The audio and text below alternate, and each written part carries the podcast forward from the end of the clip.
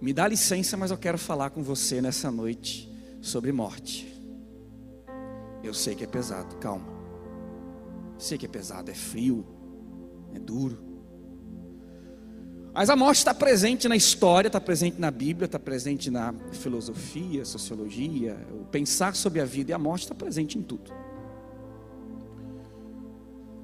O salário do pecado é a morte, a morte entra na história da humanidade no Éden, e a morte é vencida no Calvário. Então está tudo resolvido também a respeito da morte, você não precisa ficar assustado.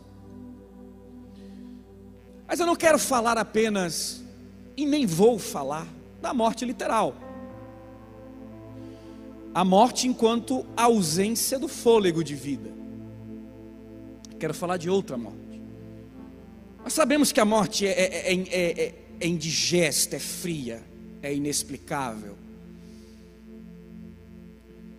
A Bíblia trata ela com seriedade. A Bíblia diz que ela é o último inimigo a ser vencido. Mas eu quero falar de um outro tipo de morte. E eu quero te convidar rapidinho, vamos fazer um exercício. No 3 a gente, a gente respira bem fundo e solta, pode ser? Quem está comigo? Vocês estão aí? Beleza? Então vamos lá. Um, dois, três.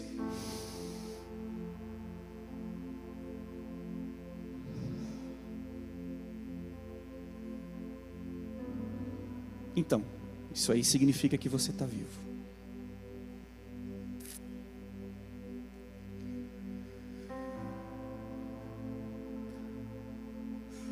Agora deixa eu te incomodar. Vivo para quê?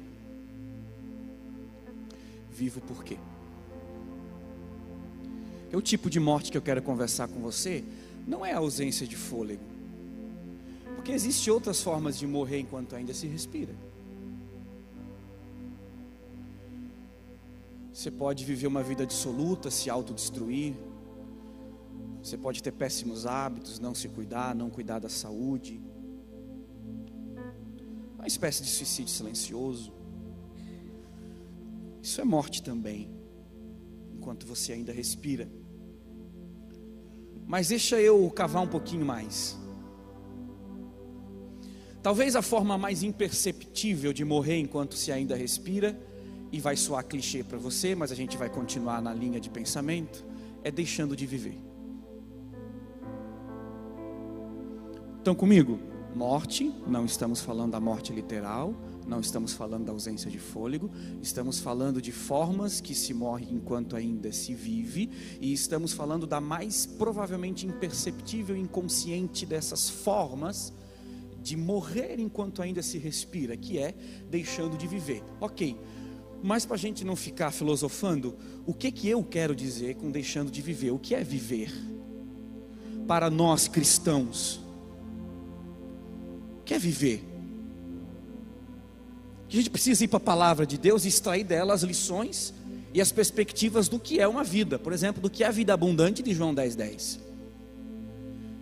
Então eu estou tentando conversar com você a respeito de uma vida abundante, uma vida que frutifica, uma vida que desfruta, uma vida que gera, uma vida que empreende, uma vida que inova, uma vida que cria. Gênesis, no princípio criou Deus céus e a terra. Então, partindo do pressuposto que nós somos filhos de Deus, nós somos filhos do Criador, a gente pode aplicando a mesma perspectiva, entender que a expectativa de Deus a nosso respeito é que criemos também, que sejamos criadores. Se nós servimos um Deus criador, a expectativa mínima, básica de Deus a nosso respeito, enquanto seus filhos, é que sejamos filhos e filhas de Deus que criemos, que geremos, que empreendemos, que frutifiquemos, que nos esforcemos, que desfrutemos, que contemplemos. Então, quando eu falo de vida, deixar de viver, eu estou falando isso. Estamos juntos? Deixar de viver, deixar de frutificar, deixar de gerar, deixar de empreender, deixar de criar, deixar de ser produtivo. É isso aí que a gente está falando. E talvez, talvez, eu e você estamos esperando o momento perfeito para executar, para gerar, para empreender, para criar. Talvez a gente espere o momento perfeito. Eu vou te dar uma analogia que eu quero que você leve ela para sempre, que vai te ajudar. Pensa em dois lápis. Lápis. Beleza? Lápis? Vocês usam ainda? Tá bom. Pode ser de cor, pode ser grafite, pode ser o que for. Pensa num lápis grande, intacto, com a ponta bem fininha Assim que você vai escrever e sair redondinho, perfeito a letra. E pense num outro lápis.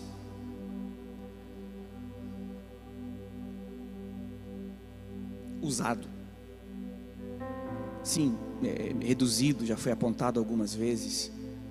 Não está com a ponta fininha assim, está arredondado, está tá gasto.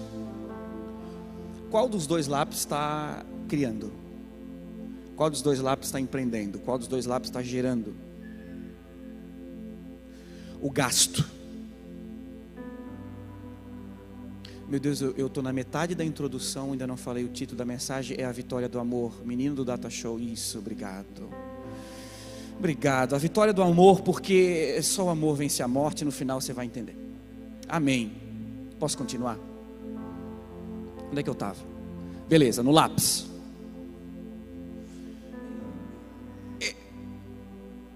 Talvez a gente tenha lá no nosso subconsciente, na nossa mentalidade escrava, medrosa, que ao criar, viver, empreender, gerar, a gente vai se expor. Não é isso? Para fazer, para acontecer, você vai se expor.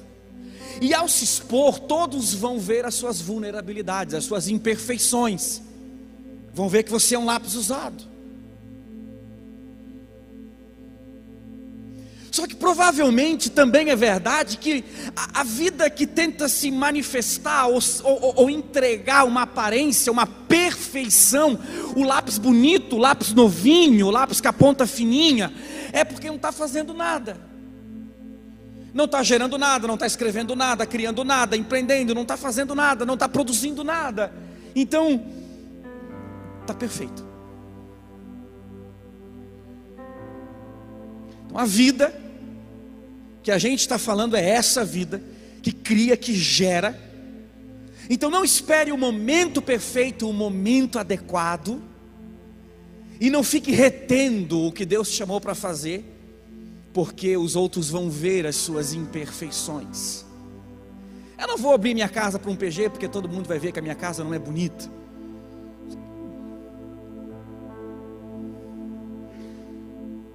Eu não vou liderar um pequeno grupo porque as pessoas vão ver os meus defeitos. As...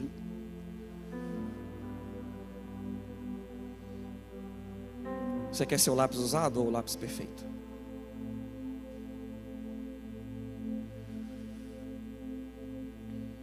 Então eu concordo com Dostoiévski quando ele diz que não é preciso muito para matar uma pessoa, basta convencê-la de que ninguém precisa do que ela faz. E o, o, o grande problema disso é quando nós mesmos nos convencemos de que ninguém precisa do que nós fazemos, do que nós podemos entregar. Nós mesmos nos convencemos disso. Entende que essa é uma forma de morrer enquanto ainda se respira? Não é preciso muito para matar uma pessoa, basta convencê-la de que ninguém precisa do que ela faz.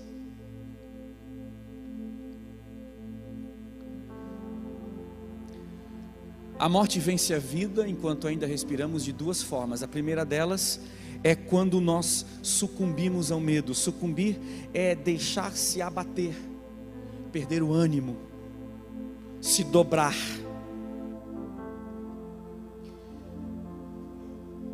E muitas vezes isso se manifesta de algumas formas mais comuns na nossa vida, sabe? Por exemplo, esse medo que nós estamos falando é um medo que muitas vezes nos impede de desfrutar das promessas que Deus já nos fez. Às vezes nós temos uma visão equivocada, uma, uma miragem, é, a, a lente dos óculos estão embaçadas. Nós temos uma crença de que se é promessa de Deus, simplesmente vai acontecer, e eu não preciso me mover, eu não preciso orar, eu não preciso me posicionar nesse caminho, nessa rota do cumprimento da palavra e da promessa que Deus tem para mim.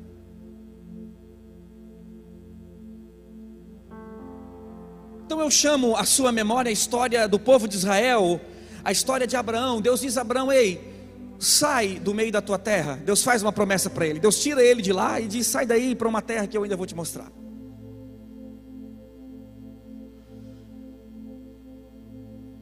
E dentro dessa ordem de Deus, Deus faz a promessa para ele que daria a Abraão uma terra para um povo, para uma descendência dele. Uma terra para eles, uma terra para eles desfrutarem, uma terra que mana leite e mel. E a gente tem que dar um salto grande na história. Mas Abraão sai, Deus cumpre a promessa, faz de Abraão uma grande família, uma grande nação. Depois vem a história de José, essa grande família, essa grande nação vai para o Egito.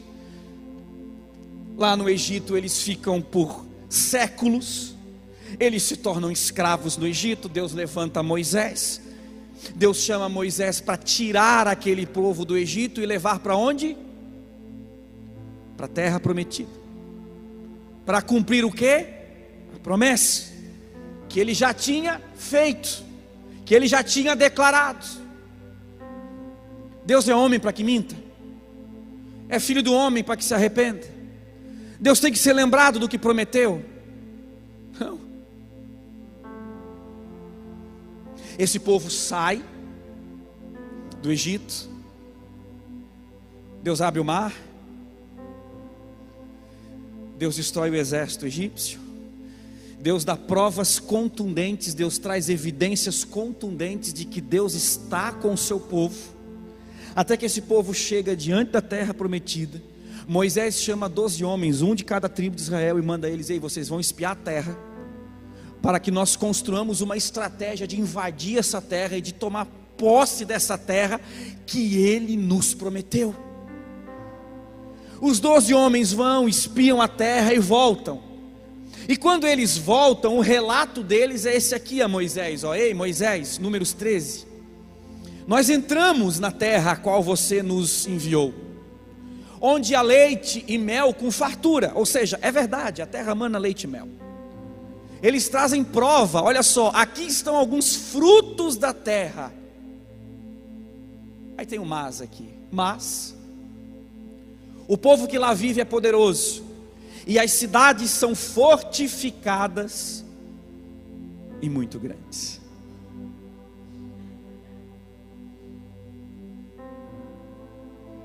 Deixamos de acessar a terra prometida que Deus já nos prometeu, por medo. Deus precisava provar algo a mais. Deus já não tinha trazido evidências o suficiente que era com eles. Será que Deus não estaria com eles no momento mais agudo de acessar a terra, de invadir a terra, de tomar posse da terra que era deles? Mas eles tiveram medo. O povo que vive lá é poderoso, o povo que vive lá são gigantes, as, as cidades são fortes, são fortificadas. Ei, nós, nós, esses dez homens olharam para o povo e falaram para o povo: Ei, nós somos comparado aos gigantes que tem naquela terra, como gafanhotos.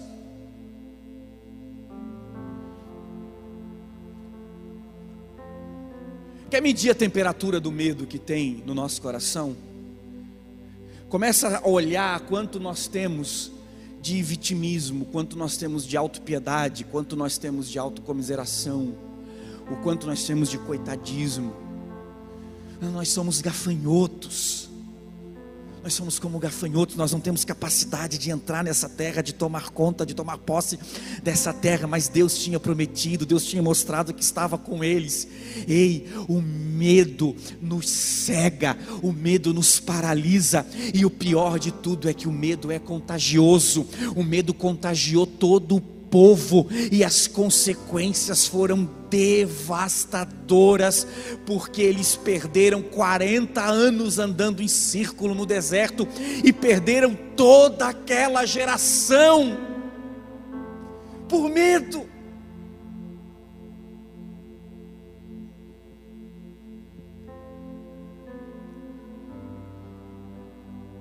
Pense nas promessas que Deus já trouxe sobre a sua vida. Pensa nas palavras que Deus já liberou sobre a sua vida. Pensa na sua terra prometida e não necessariamente é um lugar físico, mas uma nova estação da sua vida, uma atmosfera diferente na sua vida, um novo ciclo na sua vida. Pensa em Deus te convidando, toma posse, acessa a terra prometida que eu já te entreguei e o medo nos paralisando.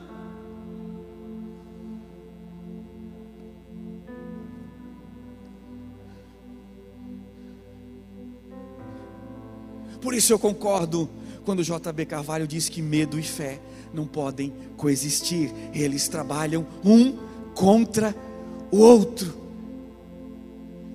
Nós não podemos conjugar os dois no nosso coração, ou há medo ou a fé. É impossível que haja em nossos corações ao mesmo tempo medo e fé.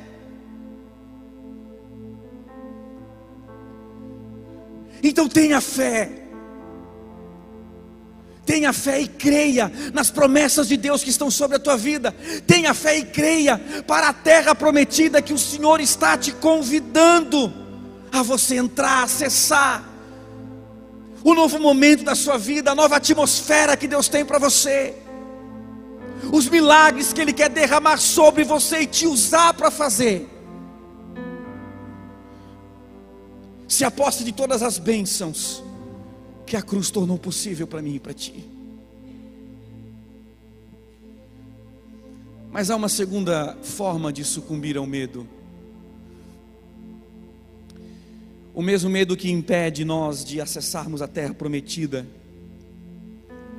É o medo que muitas vezes nos impede de administrar e de sermos bons mordomos daquilo que Deus entregou e confiou a nós. Isso nasce no Éden. Nós sabemos que o medo é essa herança maldita da queda do Éden. Isso nasce no Éden. Acompanhe comigo em Gênesis 2. Do pó da terra, Deus faz um boneco. Porque sem o sopro de Deus é, é disso que a gente não passa, de um boneco, sem vida. E Deus sopra nas narinas dele. E ele se torna alma vivente. Vida. Vida. E quando Adão se percebe alma vivente,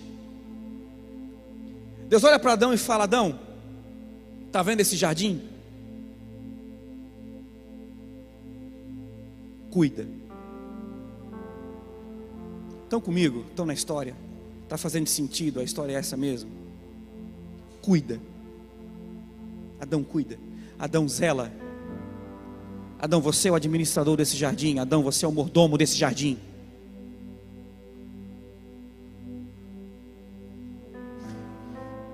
Eu não sei a sua Bíblia, mas a minha Bíblia não tem Deus conversando com Adão assim: Adão, está vendo esse monte de bicho aí?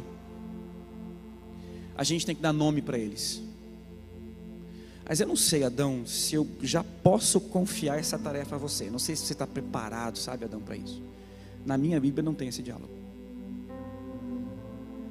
O Adão tem que cuidar aí do jardim, tem que arar a terra, tem que cuidar, tem que cuidar das árvores. Mas não sei, Adão, se você já está pronto.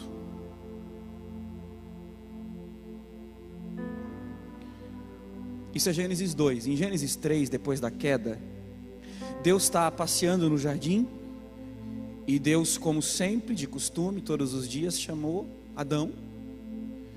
E Adão nada. Adão nada. Adão sumiu. Até que Deus encontra Adão lá escondido. E aí Deus fala para Adão: eu, eu te chamei, eu vim conversar contigo. E a resposta de Adão para Deus é: Senhor, eu ouvi tua voz e eu me escondi porque eu tive medo. Então, do Adão mordomo, fiel, do Adão que cuida do jardim, do Adão responsável, para o Adão que se esconde, tem algo chamado medo.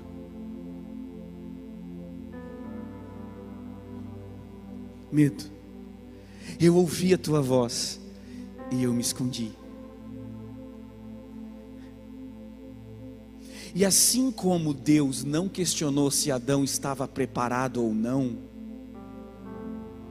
para cumprir e para realizar, para fazer, para empreender, para gerar, para criar. Deus não perguntou se ele estava preparado para, Deus disse faça, Deus disse cuide, Deus disse seja mordomo, Deus disse zele, Deus disse a responsabilidade é sua. Deus não perguntou para mim e para você. Então, se Deus não questiona o que Ele confiou às nossas mãos para ser feito, por que nós mesmos vamos questionar? Por que, que nós mesmos vamos ficar medindo se a gente está pronto ou não, se a gente tem capacidade ou não, se pode ou não, se deve ou não? Por quê? Medo. Lembra da parábola dos talentos? O Senhor ia viajar e ele chamou três servos, e para um deu cinco, para outro deu dois, para outro deu um, e falou para eles: Ei, multipliquem, cuidem, sejam bons administradores, sejam bons mordomos. E depois ele volta, e ele chama os três para prestação de contas, e aquele que ele deu cinco disse: Meu senhor, está aqui os cinco talentos. Eu consegui mais cinco, mais tantos. Muito bem, servo bom, está aqui. Governe sobre tantas cidades. E o que deu dois, a mesma coisa. E o que deu um talento. O registro é esse aqui, ó. Então veio o outro servo e disse: Senhor, aqui está a tua mina, ou o teu talento, a tua posse. Eu a conservei guardada num pedaço de pano, porque eu tive medo. Porque és um homem severo, tiras o que não pusestes e colhes o que não semeasse. Se eu e você cremos e temos fé, que servimos a um Deus que tem poder de colher onde não plantou, isso não nos isso não deveria nos amedrontar, isso deveria nos impulsionar, isso deveria fazer com que pensássemos assim: Deus é tão poderoso que eu não vou ficar nem medindo o tamanho da colheita que essa semente que eu estou lançando pode gerar. Deus tem poder para colher onde não plantou, para juntar onde não semeou, então, essa pequena ação, essa pequena semente, este talento, este único talento que eu tenho, eu vou fazer tudo, eu vou entregar tudo, porque Ele é poderoso para gerar algo grandioso que eu jamais sonhei, imaginei ou mensurei.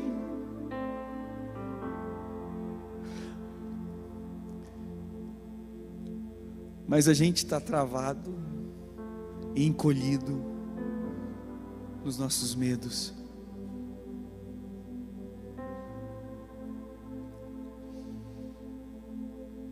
E para mim, sucumbir ao medo é desprezar a Deus.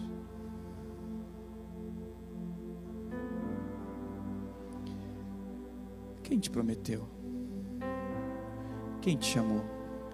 Quem te deu os talentos? Quem te deu as, as competências mais essenciais, mais naturais que você tem?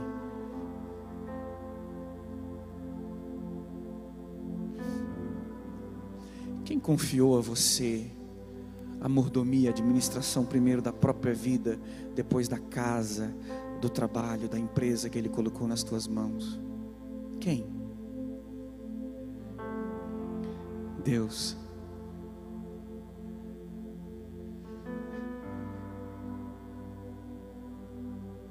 Sucumbiram ao medo e desprezar a Deus.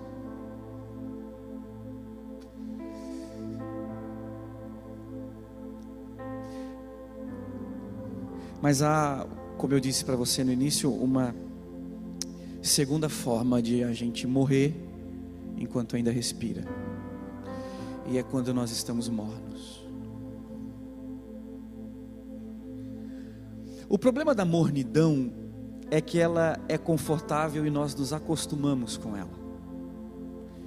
Quer ver uma coisa? Para a gente passar de ano na escola, a gente precisava atingir uma média. O problema é que a média não diz muita coisa. Pensa comigo. O sujeito está com a cabeça no forno a 100 graus Celsius e os pés no congelador a menos 50. No meio, a temperatura está boa, está na média, mas na verdade ele está morto. A média não diz muita coisa. E quando Paulo fala aos Romanos 12: Não vos conformeis com este mundo, a palavra mundo ali pode ser também interpretada por século ou por era. Então, não vos conformeis com este século, é não vos conformeis, vos amoldeis a esse século. A melhor forma de aplicar esse verso é não penseis como esse século.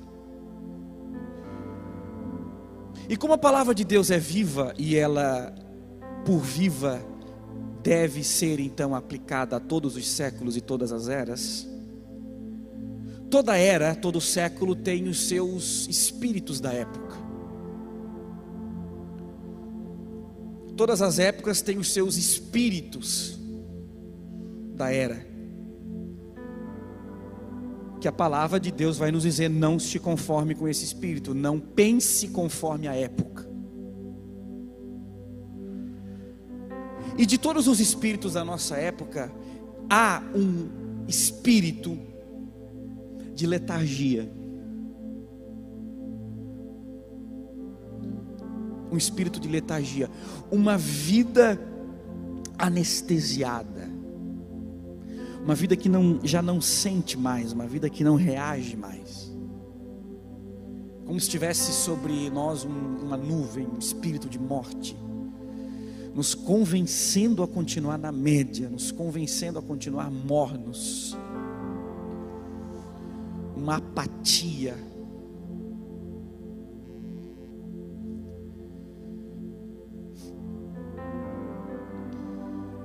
Mas o problema é que a mornidão ela causa náuseas em Deus. E lá em Apocalipse 3 e 15, ele falou para a sua igreja de Laodiceia: Eu conheço as tuas obras. Eu sei que você não é frio nem quente. Eu conheço as tuas obras. Eu conheço a tua vida.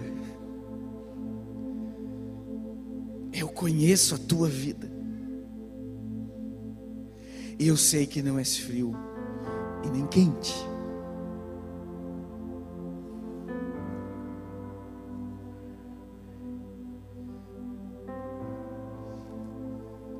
Quer descobrir como você sai de um estado de letargia, um estado de anestesia, para uma vida quente? O que aquece o teu coração? O que aquece o teu coração? O que inflama o teu coração? Por isso eu concordo com Pio V quando diz que todos os males do mundo são devido a cristãos mornos. A mornidão também é uma forma de morte. E de se morrer enquanto ainda respira, de abrir mão de viver.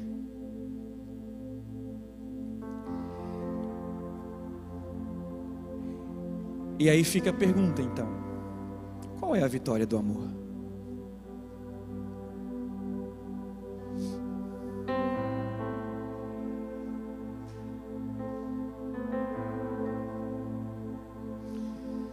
Não existe um adversário sequer que tenha a capacidade de enfrentar a morte que não seja o amor.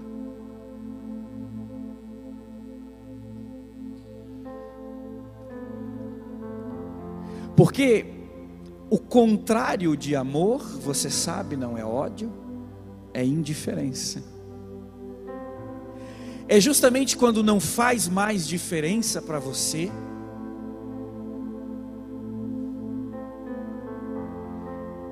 que você sucumbe ao medo. É justamente quando não faz mais diferença para você que você aceita passivamente um estado de mornidão. A vitória do amor é a vitória da vida.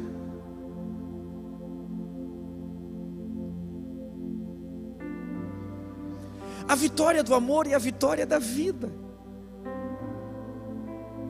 E talvez nós tenhamos que ressignificar o amor, daquele amor mimimi, daquele, daquele amor fraco, daquele amor romantizado, daquele amor que não nos leva a lugar nenhum, daquele amor que na verdade é indiferente, para a construção do amor que confronta, do amor que questiona, do amor que argumenta, do amor que provoca, do amor que inquieta. Esse é o amor que tem a capacidade de nos convencer a corajosamente enfrentar os nossos medos, a nos convencer de não viver vida morna. Talvez boa parte do teu potencial de vida esteja aprisionado no medo e na mornidão. E nessa noite o Espírito Santo está gerando no teu coração esperança. É possível sair do cativeiro que você se meteu. É possível sair da prisão de morte que você se meteu. É possível sair do cativeiro de mornidão que nós nos encontramos. Mas a arma é essa: é amor.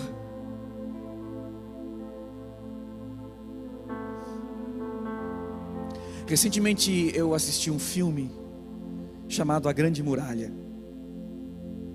O contexto do filme é o Império Chinês e a construção da Grande Muralha da China. Esse personagem que está em evidência, o Senhor Matt Damon, ele é uma espécie de caçador, de mercenário, comerciante, e ele chega até o Império Chinês com um único interesse: o pó negro, a pólvora. E ele chega lá no momento onde o Império Chinês está guerreando contra uns bichinhos lá do mal. Ele se envolve na guerra, e durante esse processo que ele se envolve na guerra, ainda com o único objetivo de descobrir onde está a pólvora para ir roubar e ir embora, a comandante do exército chinês, essa mocinha de azul que está ali, manda prendê-lo, porque questiona a lealdade dele, não sabe de que lado que ele está. Se ele está com ela, se ele só está ali por interesse, e manda prendê-lo e ele está lá preso. E no momento que ele é preso, a batalha dos soldados do Império Chinês contra o mal se torna muito aguda, ferrenha e difícil. E nesse momento, essa mulher, a capitã do exército, ela recebe então informações de que, de fato, ele era leal e ele estava lutando ao lado dela com lealdade. Ela manda soltá-lo e ela, praticamente sem esperança de vencer aquela guerra, ela diz: ele pode ir embora. Ele não precisa mais lutar ao meu lado. Os soldados vão, soltam ele, libertam ele e diz: Você pode ir, você está livre para ir. E no momento quando ela está guerreando, no ápice da batalha, quem chega ao lado dela? Ele. E aí ela olha para ele e diz assim: Eu te libertei. E aí ele responde: Sim. E eu estou aqui.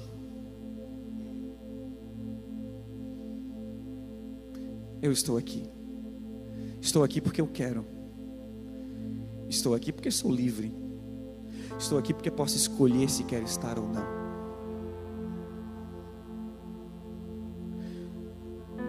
E hoje é uma noite que você tem que decidir de que lado você está. Porque na batalha pelo bem e na manifestação do reino de Deus não há espaço para medo e mornidão. Não há espaço. As promessas de Deus estão sobre a tua vida. Você precisa de coragem para viver o que Deus tem para ti. Você precisa de coragem para acessar. Você precisa de coragem para entrar na tua terra prometida. Deus confiou a você a mordomia da sua vida e a mordomia de tudo que está ao teu alcance, na tua zona de alcance.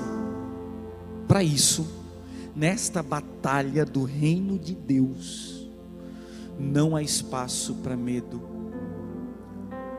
e mornidão.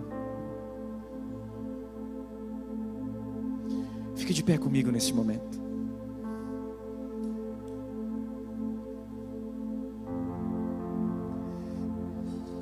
O cristianismo tem por símbolo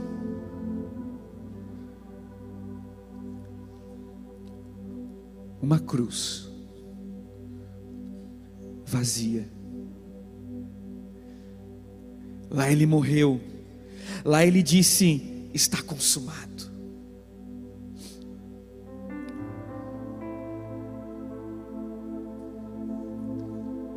Mas a nossa fé cristã também tem outros símbolos, e dentro desses outros símbolos nós temos um sepulcro, um túmulo vazio. Jesus foi sepultado num monte chamado Calvário, lugar da caveira, lugar de morte. Mas lá naquele lugar de morte, ele ressuscitou. E ao ressuscitar, ele vence a morte.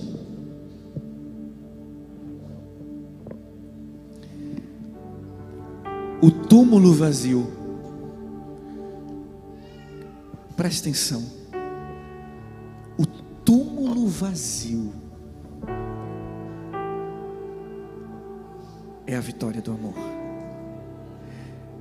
sobre o medo, sobre o mundo, sobre o mal e sobre a morte. O túmulo vazio te dá o direito de viver todo o potencial da vida que Deus tem para ti. O túmulo vazio é a garantia de que você pode acordar todos os dias pela manhã, ir diante do espelho, olhar nos teus próprios olhos e perguntar: Ô oh morte, onde está a tua vitória?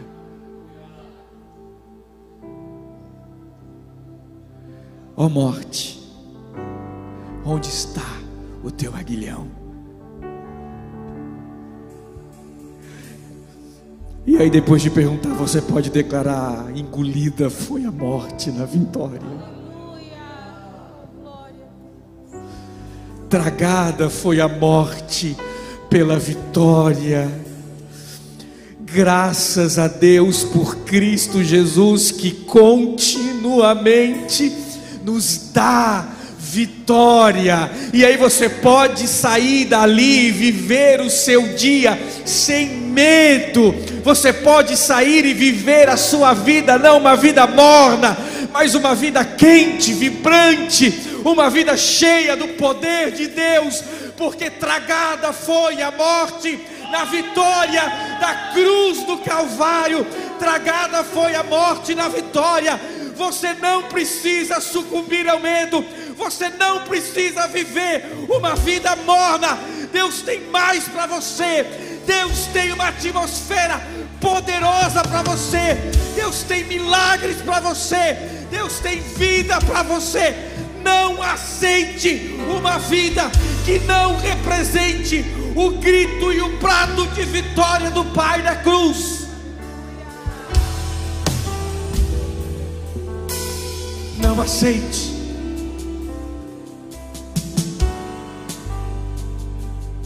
Não aceite permanecer nos cativeiros que nós nos colocamos. Não aceite permanecer nas prisões mentais e emocionais que nós mesmos nos colocamos. O amor é poderoso o suficiente para quebrar as cadeias, para romper as prisões e te tirar das prisões que você se meteu e junto com você resgatar os teus sonhos, os teus projetos, os teus dons e os teus talentos.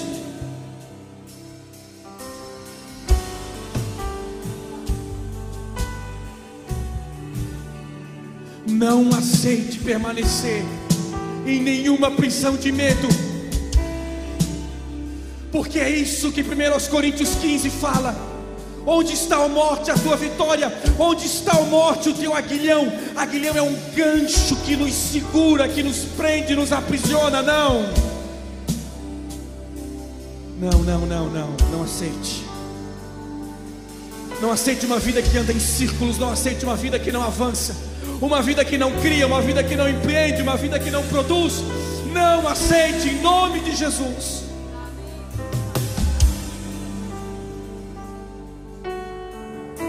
Não aceite.